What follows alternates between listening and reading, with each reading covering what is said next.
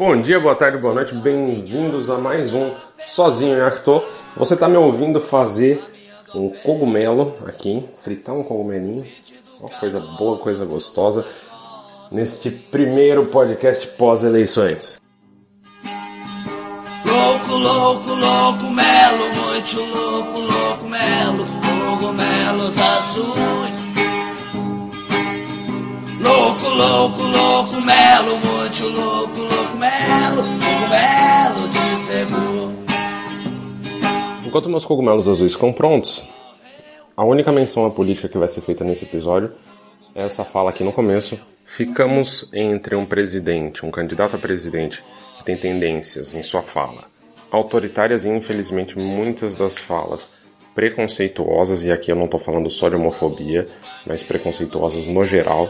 Particularmente não gosto da fala Deus acima de tudo, visto que existem 11% de brasileiros que não são cristãos, e acho que é muito pouco cristão, sendo eu cristão, você ignorar essas pessoas. Porém, todavia, contudo, meu xará foi eleito, desejo sorte a ele, e se você achou que eu sou petista, pelo contrário, o PT é justamente o culpado da gente eleger um cidadão como Jair Bolsonaro. Tivesse o Partido dos Trabalhadores feito um pouco a lição de casa e não ficasse simplesmente seguindo o nosso antigo presidente, talvez estaremos numa situação um pouco mais esperançosa para uma parte da população brasileira, enquanto a outra população, a outra parte da população está com bastante esperança. Novamente parabenizo o pessoal que nem vai ouvir isso aqui, não sei porque eu estou parabenizando, mas enfim, Novamente parabenizo o meu xará e vou torcer para que quem votou nele esteja mais correto do que eu.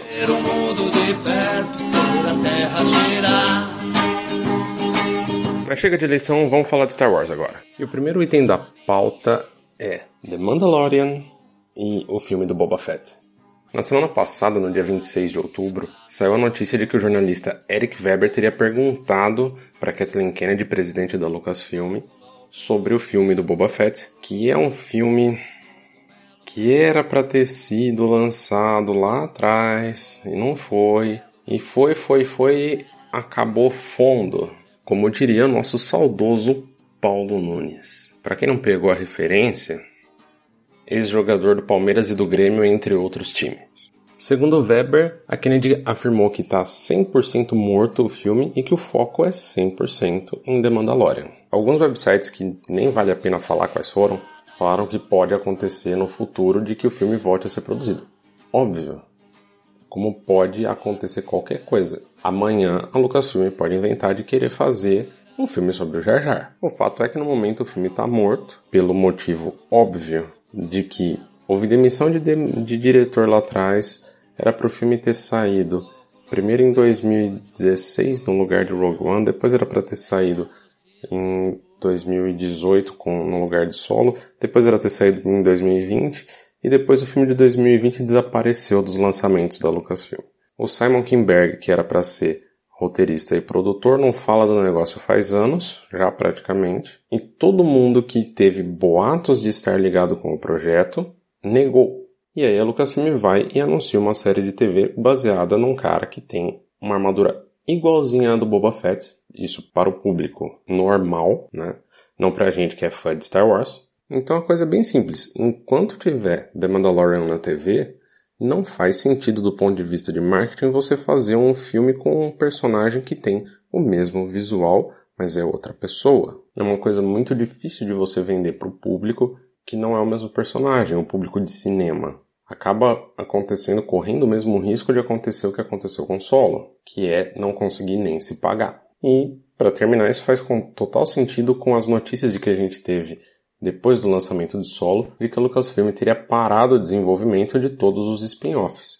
Pelo menos os que estão fora de séries, que as séries seriam dos produtores Benioff e Wise, que são os produtores de Game of Thrones, que eu ainda tenho medo, mas tudo bem, dá nada não. E a trilogia do Ryan Johnson. Então, com essa notícia, que foi confirmada pelo Bob Iger, que é o presidente da Disney, que filmes que rodaram Boba Fett e Obi-Wan Kenobi.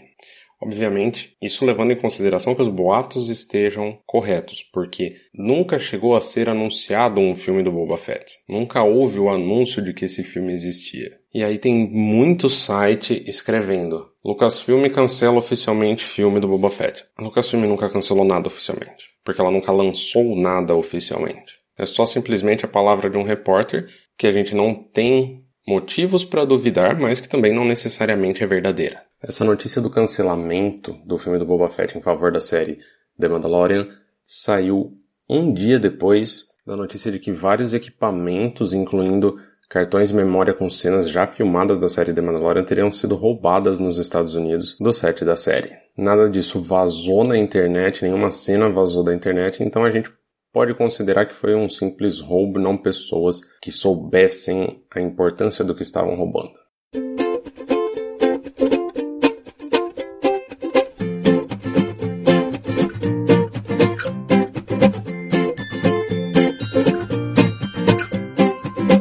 Segundo assunto do dia de hoje é o episódio 9.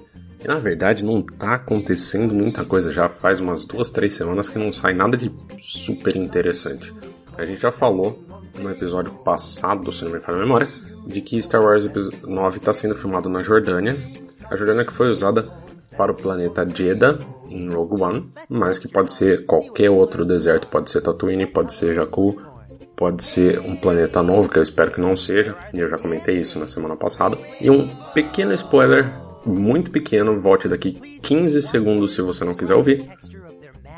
Oscar Isaac e o John Boyega estão lá, os dois. Não tem confirmação de outros membros do elenco por enquanto, mas é isso aí. E na verdade a Forbes fez uma análise recentemente do que esperar da bilheteria de Star Wars 9 que estreia em 20 de dezembro de 2019 nos Estados Unidos. Com as mudanças recentes do segundo Mulher Maravilha, que deve se chamar Mulher Maravilha 1984, e do próximo 007, o episódio 9 fica com o caminho livre para ser o único grande blockbuster a bombar em dezembro de 2019 nas bilheterias. O artigo lembra também que existem em novembro a continuação de Frozen, o reboot de Charlie's Angels, que no Brasil chama As Panteras, mais um Exterminador do Futuro e um filme sobre o Sonic, aquele porco espinho que quem é tão velho quanto eu adorava jogar. E vai ter o próximo Jumanji, que dependendo da maneira como você contar é Jumanji 2 ou Jumanji 3, que aí sai realmente em dezembro de 2019. O artigo também lembra que, em média, o segundo filme da trilogia de Star Wars cai 30%, que foi mais ou menos a queda de Os Últimos Jedi com relação ao Despertar da Força, e foi o que aconteceu também com o Império Contra-Ataca e com o Ataque dos Clones. E o terceiro costuma subir 20% em relação ao segundo.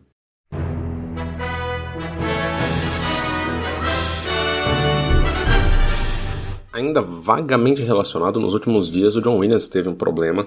Ele foi para Londres para fazer uma apresentação e acabou, ao chegar em Londres, o John Williams que mora nos Estados Unidos, ao chegar em Londres, ele acabou ficando doente, ninguém sabe exatamente qual foi a doença, mas a última atualização, no dia 28 de outubro, é que ele deve retornar para Los Angeles na próxima semana. Ele acabou não conseguindo fazer a apresentação no Royal Albert Hall, onde ele iria conduzir a London Symphony Orchestra em 26 de outubro.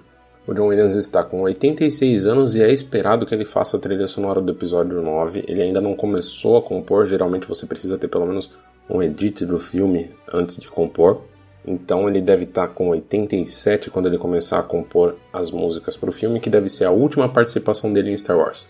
John Williams sai, quem chega são Benioff e Weiss. E olha a mania de falar direto, né?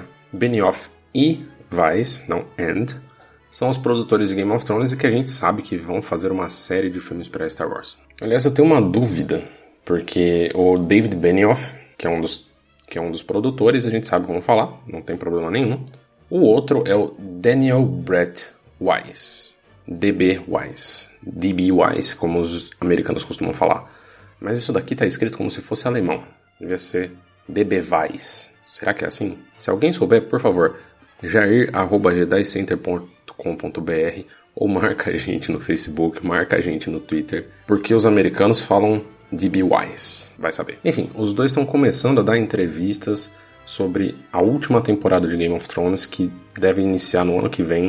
Acredita-se que entre abril e maio, mas não tem nenhuma data realmente definida disso. Mas em uma matéria de 1 de novembro para o site do Entertainment Weekly, é dito só tem um parágrafo que fala de Star Wars, que É dito que a próxima coisa que eles vão fazer é começar a escrever os novos filmes de Star Wars assim que terminarem a temporada de Game of Thrones. E eles falam que eles receberam várias dicas de como manter os segredos da série do diretor Ryan Johnson e da produtora Kathleen Kennedy, que pelo jeito funcionaram, porque não vazou tanta coisa. A última temporada que foi a sexta? Não, perdão, foi a sétima. A última temporada que foi a sétima, todo mundo já sabia de tudo com antecedência e até agora as filmagens da última temporada, que é a oitava, já acabaram e não vazou quase nada. O Vice falou assim: eles nos deram muitas dicas sobre como esconder as coisas, sobre como trancar as coisas, coisas que a gente nunca teria pensado ou que a gente nem sabia que era possível. E pô, funcionou. Lembrando que apesar de todo mundo achar que vai ser na Velha República, eu, inclusive, não há nenhuma confirmação disso. Mas puta, não custa nada fazer um treco parecido com aqueles trailers de The Old Republic. A gente não podia deixar passar também o fato de que fazem seis anos que a Disney comprou a Lucasfilm. Foi uma compra que surpreendeu todo mundo, foi no meio da produção de The Clone Wars. Hoje já se sabe que o Lucas já estava fazendo a, a pré-produção do episódio 7 e do filme do solo, já pensando na venda. E nesses seis anos, desde 30 de outubro de 2012, muito aconteceu. O antigo cânone do universo expandido, que tinha vários níveis, foi substituído pelo cânone atual, e o cânone antigo foi chamado de Legends. Embora a Lucasfilm negue que exista um ranqueamento, como existia antes, dos filmes serem mais importantes que a série de TV e a série de TV mais importantes do que quadrinhos e livros e quadrinhos e livros mais importantes do que jogos, hoje ainda existe isso, é claro que ainda existe isso, mas a Lucasfilm nega. Porém, todavia, contudo, a gente já viu um caso emblemático do Ryan Johnson ter feito o Paul e a Ray se encontrarem, se conhecerem pela primeira vez, se cumprimentarem pela primeira vez no final do episódio 8, quando isso já acontecia na novelização do episódio 7. Além disso, The Clone Wars foi cancelada, saiu a metade da sexta temporada, e finalmente agora em 2018 temos a volta. Star Wars ganhou outras séries de TV, como Star Wars Rebels e a atual Star Wars Resistance, e estamos vendo finalmente The Mandalorian ser gravado, claro, não estamos vendo a série ainda. The... Mas uma promessa feita praticamente 10 anos atrás do George Lucas de fazer uma série live action de Star Wars está finalmente sendo cumprida. E tivemos quatro filmes que sozinhos conseguiram mais de 4 bilhões de dólares em bilheteria. Cerca de metade desse dinheiro vai para a Disney. A Disney comprou a Lucasfilm por 4,05 bilhões de dólares.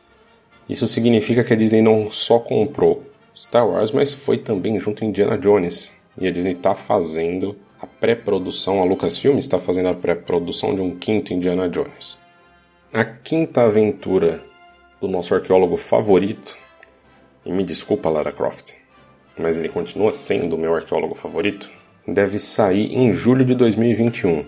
Um detalhe importante nisso que eu não sei muito bem como é que vão fazer, né? Mas o Harrison Ford já está com 76 anos hoje. Ele deve gravar isso com 78 para sair quando ele tiver com 79. Então, com certeza vai ser o último filme. E o que vai precisar de dublê, que o Harrison Ford não costuma gostar muito, ele gosta dele de fazer várias das suas cenas de ação, de ação. Vamos ver. Mas enfim, esse podcast não é pago pela Lucasfilm, não é pago pela Disney. Eu até queria, porque eu juro, precisaria da grana para sobreviver aqui. Porém, não. Falo bem quando tá bem feito, falo mal quando tá mal feito, tudo por amor a Star Wars. Mas, no geral, tem sido uma boa administração da franquia.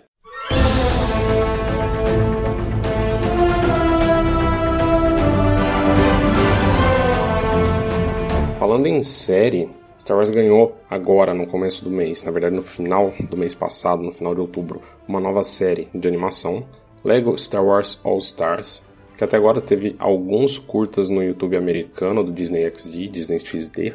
Até agora todos os episódios que saíram no YouTube são curtos e focados no R0GR, também conhecido como Roger. Um antigo droid de batalha participou da Batalha de Naboo, participou da Batalha de Kashyyyk e era o droid da família Freemaker, que era a família do seriado Lego Star Wars The Freemaker Adventures, cuja primeira temporada é muito divertida e eu tô para assistir a segunda.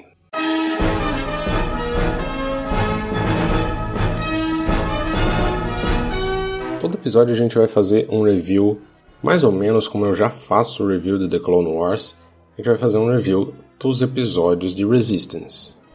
Já fizemos de quatro episódios na semana passada. Na verdade, já fizemos de quatro episódios no podcast passado. E teve só um episódio novo de lá para cá, que foi o quinto episódio de Hightower. Às vezes você pode encontrar como quatro, dependendo de onde você olhou, mas lembrando que a gente está junto com o site oficial do Star Wars contando a estreia como dois episódios. Foram dois episódios com a mesma história, que passaram no mesmo dia. O episódio começa com a energia acabando na Colossus, o que faz o Cass, a Tan e o Nico irem pro bar da tia Z. Tia Z? Vamos chamar de Z. Eu não faço ideia de como isso foi traduzido ou dublado. E lá a tia Z fala pro Cass que ela acha que o Capitão Doza é parte da Primeira Ordem, porque tem energia na torre do Capitão Doza onde os Aces ficam. E é nesse momento que chega um dos Aces, o Hype Phazon, que era amigo da Tam, e ele fala que ele tem um acordo com o Capitão Doza para não participar dos momentos em que os Aces têm que ajudar a Primeira Ordem a chegar na Colossus. Lembrando que além de correr, os Aces, os Ases, têm a missão de defender a Colossus e de trazer os cargueiros que chegam. E é nesse momento que chega um cargueiro da Primeira Ordem. E aí o caso vai se apresentar, ele aproveita a antiga amizade do Hype com a Tan para conseguir se infiltrar, para ser convidado pelo Hype para subir lá e conhecer a torre. O que acontece é que aí o Cass, que já tá lá, ele dá uma desaparecida, ele coloca o Conlink, o comunicador dele, na bandeja que um droid está utilizando para ir servir comida para o Capitão Doza. E aí o Cass acaba escutando justamente o Major Von Reg oferecendo para o Capitão Doza segurança, ajuda contra os piratas, que a gente já sabe de episódios anteriores, que é a própria Primeira Ordem que está dando equipamento imperial antigo. O detalhe aqui é que o Doza recusa, falando que poderia denunciar a Primeira Ordem para a Nova República, e o Von Reg responde que a Primeira Ordem pode denunciar o Doza para a Nova República pelos acordos que o Doza já fez com o submundo de Star Wars. Isso daí fiquei realmente muito curioso, muito curioso. Mas o Doza não aceita no final a proteção. O que acontece é que quando o Von Reg e os Stormtroopers, que são dois, apesar de quatro terem chegado, saem da sala, eles acham o caso ali do lado e percebem que ele estava espionando. Ele entra correndo, ele entra justamente no quarto da Torra Doza.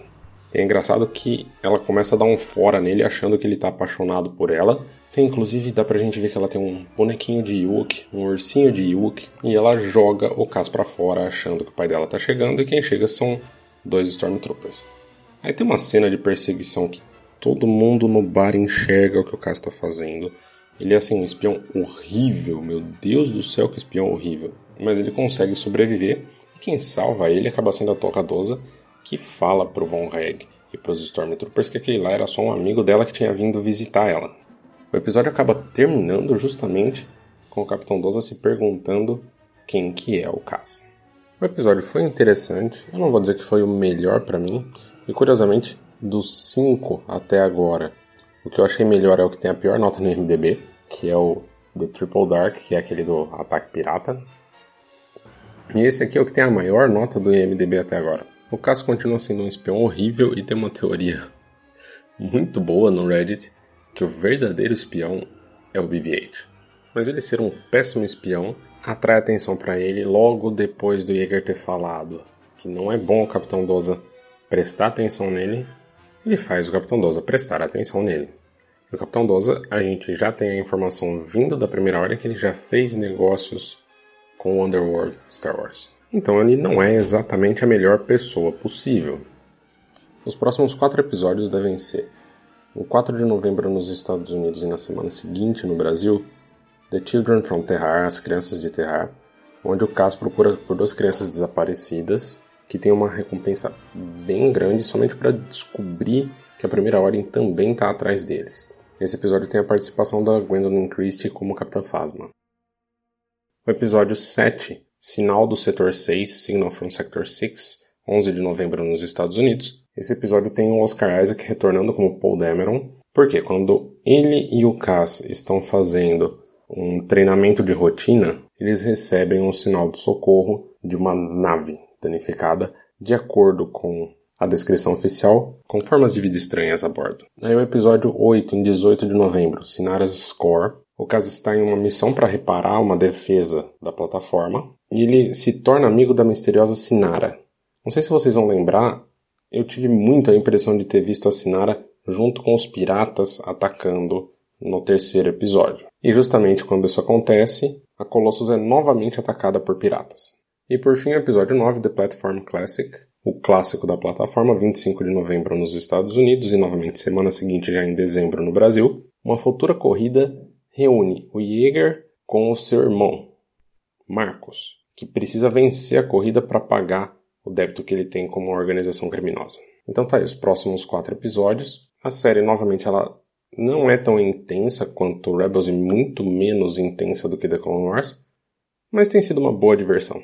Aproveita, dá uma corridinha lá no www.starwars.com que tem uma coisa muito legal que a Lucasfilm e a Disney mantêm desde a época do George Lucas e que outras empresas não costumam fazer, que é o Star Wars Fan Awards 2018, que é o prêmio que a Lucasfilm dá para os fanfilmes feitos, obviamente, por fãs. É claro, a gente viu essa semana, para quem não está sabendo, a Lucasfilm cancelou um remaster de Knights of the Old Republic feito por fãs, mas a Lucasfilm também faz essa questão de trazer os fãs mais para perto e dar prêmios para os fãs que fazem filmes de Star Wars. Tem muito filme legal lá. Só fazendo uma comparação, Jornada nas Estrelas, Star Trek, que tem uma discussão legal muito bizarra porque é a Paramount Pictures que é dona dos filmes e a CBS que é dona dos direitos de televisão, então gera alguns probleminhas ali. Nenhuma das duas gosta de fanfilme. Elas, na verdade, limaram nos últimos anos as produções de fã, enquanto a Lucasfilm faz essa coisa muito legal de incentivar. Mas agora a gente vai parar de falar de Star Wars e vai falar um pouquinho de música, que é um dos assuntos do podcast. E hoje eu queria começar com pop rock nacional, que é uma coisa que eu não escuto muito, na verdade, você pode perceber que geralmente eu puxo música internacional, mas eu queria deixar a indicação aqui de uma banda brasileira que acabou de lançar o primeiro disco no Spotify, no Deezer, a banda O Sol, que é liderada pelo Marco Leão, que ele foi com o nome de Marcos Antunes, baterista do Angra. É uma banda muito boa, eles fazem um pop rock muito gostoso e vocês já devem estar ouvindo agora a versão acústica da música Viver. E se eu puder indicar outros títulos, escuta Terra Longe, O Homem que Sabia Voar e Desde o Início, que são muito boas, além do cover maravilhoso de Marvin dos Titãs que eles fizeram nesse disco. Olhando pra você respondo E o que ficou pra trás serve pra mostrar que eu vejo a gente sempre junto. Na madrugada, nitidez de um sonho. O vento não soprava mais em nós. Mapaderio, a terra longe fora. Mas acordei, te vi, fiquei feliz. E agora partindo para o nosso review de The Clone Wars. Continuando o nosso ping-pong na timeline, a gente vai para o episódio 2 da terceira temporada, Arc Troopers, em português Batalhão de Elite, que é um dos poucos episódios que para mim era um 8 na época e agora caiu para um 6. Apesar do visual maravilhoso, as batalhas sensacionais, ele, a lógica dele é um pouco estranha. De repente, estavam. Como acontece várias vezes, mas nesse, nesse episódio me incomodou mais. Os separatistas estavam quase ganhando e de repente alguém fala: Ah, os separatistas estão fugindo. Me incomodou bastante nesse episódio. Uma curiosidade, ele mostra o primeiro encontro no canon entre o Grievous e a Asajj Ventress, eles nunca tinham se encontrado. E aquele animal que aparece no episódio 2, ele na verdade ele foi pensado como um ser voador mesmo, não aquático. Pro episódio 5, que ele voaria entre as nuvens de Cloud City, e obviamente não deu para fazer. Aí ele foi pensado pros Gungans no episódio 1, e aí ele finalmente foi aproveitado no episódio 2. Uma coisa legal aqui é que, por exemplo, o Echo e o Fives, eles se lembram do Heavy quando você tá assistindo isso em ordem cronológica, que o Heavy morreu lá na primeira temporada, no episódio Rookies, você tá vendo depois de muito tempo o 99. Você tem o 99 lutando do jeito que ele pode, que é um pouco meio Corcunda de Notre Dame. E aí a gente volta a ter uma participação legal dos Arc Troopers, que na verdade o Echo e o Fives eles são promovidos para Arc Troopers, que são a Elite. A Elite você vê que eles são pela primeira vez não pela primeira vez, mas você vê que os Dark Troopers são os primeiros a utilizar o capacete do episódio 3, o que é muito legal, porque você vê a evolução do design. A gente segue com o episódio 4 da terceira temporada, Sphere of Influence, Aliança Estratégica no Brasil, onde a gente tem a Kate Lucas escrevendo, que é a filha do George Lucas, e os personagens do George Lucas e baseados nos três filhos dele que apareceram no episódio 3 são os principais. O Barão Papanoida, que foi eleito o novo chairman, o novo presidente de Pantora depois da morte do anterior, tem as filhas sequestradas em um bloqueio da Federação Comercial. É um episódio muito chato, muito chato. E que, na verdade, ele me tira um pouco do mundo porque toda vez eu olho o George Lucas ali. Curiosamente, aquela cantina é exatamente a mesma cantina onde o Grido morreu em A New Hope. Já para a segunda indicação é mais uma lembrança, porque não é possível que você nunca tenha ouvido a música Meu Erro dos Paralamas do Sucesso. E aqui eu estou colocando uma versão ao vivo gravada em 2014 para o disco Multishow ao vivo, Os Paralamas do Sucesso 30 anos, que na verdade eu gosto mais, que na verdade eu gosto mais do que a versão de estúdio, porque ela é um pouquinho mais pesada, tem uma bateria um pouquinho mais trabalhada, mais fácil de escutar, você percebe bem o bumbo dela. É muito boa, fique um pouco aí com os Paralamas do Sucesso.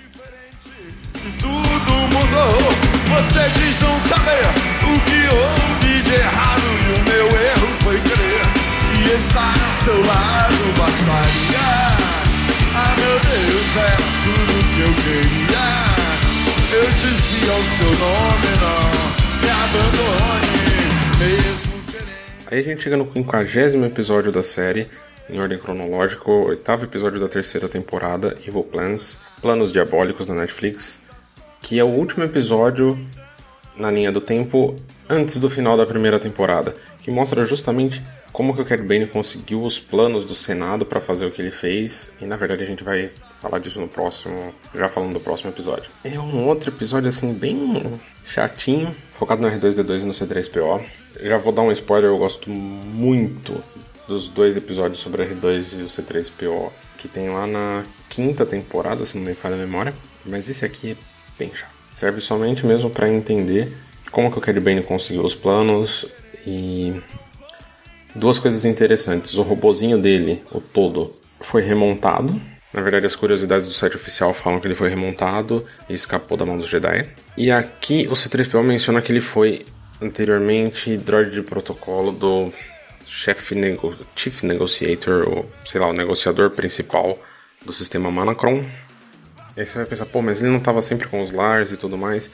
Na verdade, as ideias iniciais do George Lucas para o personagem é que ele teria 100 anos de idade em A New Hope. Então, o que que acontece? Esse, esse episódio reforça isso. E o Anakin Skywalker não construiu ele do zero. Ele remontou o C-3PO. A gente finalmente acaba a primeira temporada com o episódio Hostage Crisis, que a Netflix chama de. Vamos ver, cadê? Cadê, cadê, cadê, cadê, cadê? Achei que a Netflix chama Rebelião de Reféns.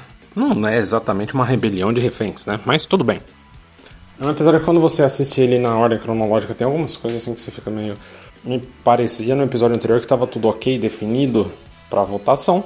Porém, todavia, contudo, é um episódio legal porque, com a informação do episódio anterior, de que isso foi um pedido dos Huts, é a primeira situação que a gente vê, ou uma das únicas situações que a gente vê, que está completamente fora do controle do chanceler. Qualquer coisa poderia ter acontecido ali. E quando você assiste esse episódio na primeira temporada, você não tem certeza. Na verdade, até a fala do chanceler de que todo mundo tem que fazer o seu papel para o senador Orne fritar, dá a impressão que ele sabe o que está acontecendo. Mas não, é realmente uma decisão do Conselho Hut.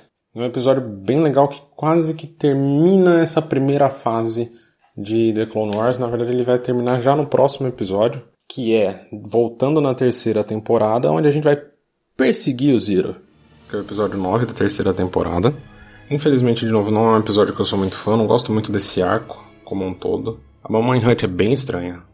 Bem estranha. E apesar dele ser a, a apresentação do Kylan Voss, que aparece no episódio 1, na verdade ele é baseado num, num extra do episódio 1 que virou, é, na época, canônico nos quadrinhos da Dark Horse e virou um dos favoritos dos fãs. Mas eu tenho muito a impressão que ele é muito estereotipado de jamaicano, reggae. Ele é um personagem que tem uma história interessante, mas eu não gosto muito da caracterização dele em The Clone Wars, que é a caracterização que hoje é canônica. Eu li os quadrinhos, mas eu não tinha essa impressão dele, então não, não gosto muito. Curiosamente, esse é o último episódio em termos de produção com os modelos antigos 3D. A gente continua com o décimo episódio da terceira temporada, Heroes on Both Sides, Heróis Improváveis, que na verdade esse título vem da abertura de A Vingança do Sith, que é dito que há heróis nos dois lados e a gente nunca vê isso. A gente realmente nunca vê isso. E na verdade esse não é um dos episódios que os fãs falam mais, mas é um dos meus preferidos da série, porque ele realmente mostra pessoas do outro lado que são normais. Pessoas do outro lado que não sabem que o Conde Dooku é um Sith, que vem ele só como um, o líder do parlamento deles. Ele é basicamente o chanceler, embora com outro título, ele é o chanceler da Confederação de Sistemas Independentes, que é o que a gente chama separatistas. A gente vê o Senado separatista, a gente vê a capital separatista, a gente vê que é bem menor, a gente vê uma visão que não é preto e branco. E aqui, assim como assim como o episódio Assassin que a gente comentou antes, que é o sétimo da terceira temporada, é exatamente onde a Ahsoka para de ser uma menina chata para se tornar uma personagem muito interessante. Ela passa a ser uma personagem bem mais sábia do que o Anakin. Isso a gente já consegue ver logo nesse episódio. Aqui é o ponto de virada. Aqui foi o ponto de virada dela pro fandom. E que não sei se coincidência ou não, é exatamente onde começa o segundo modelo 3D dela, do Anakin e do Obi-Wan. Que você pode ver que está muito mais suave, os movimentos estão mais suaves, os detalhes estão melhores. Na minha humilde opinião, essa roupa nova dela é muito melhor. Aquele tubinho com top, sei lá, aquela saia com top, tubinho, sei lá como é que chama aquele negócio, sempre me pareceu muito pouco Jedi. E também não é uma roupa que ajuda em batalha, não é uma armadura de batalha. É só. Enfim. E é a primeira aparição do Shoto.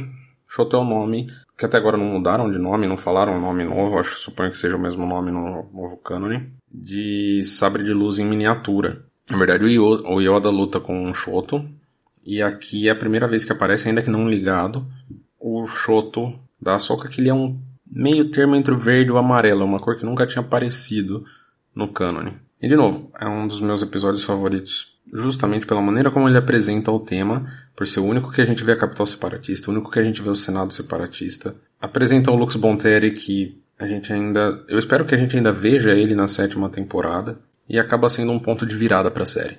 E com essa virada na personagem dela, só que a gente termina o episódio de hoje. Novamente, curta a gente no iTunes ou adicione a gente no Google Podcasts ou no seu aplicativo de podcast favorito do Android.